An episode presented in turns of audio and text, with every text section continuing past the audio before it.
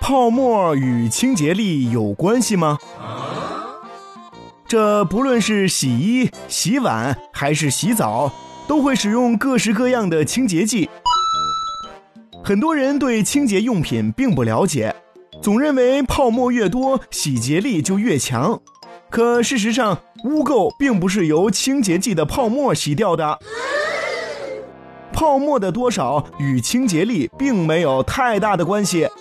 清除污垢的大功臣应该是表面活性剂。什么是表面活性剂呢？简单来说，表面活性剂是一种能瓦解液体表面张力的成分。